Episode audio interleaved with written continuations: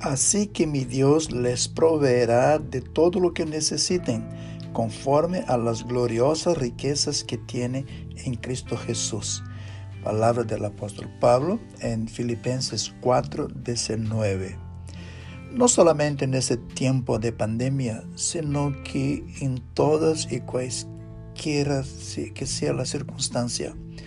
Derrame tu corazón en la presencia del Señor, confíe en Dios que Él les proveerá según las gloriosas riquezas en Cristo Jesús. Confíe en Él.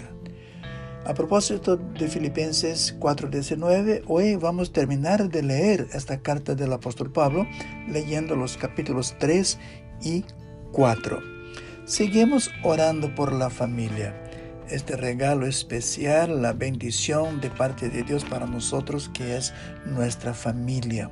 Vamos a orar para que los dones, talentos y habilidades no se queden escondidos en los miembros de nuestra familia, sino que sean desarrollados y puestos al servicio del Señor para la extensión del reino de Él, para propagación del Evangelio.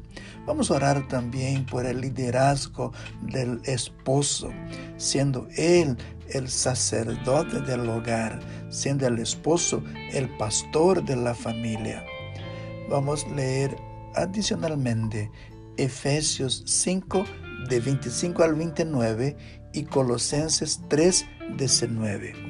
Que Dios te bendiga hoy, que es el día 22 de nuestra campaña de 40 días de ayuno y oración. Tengas un buen tiempo a solas con el Señor. Dios te bendiga.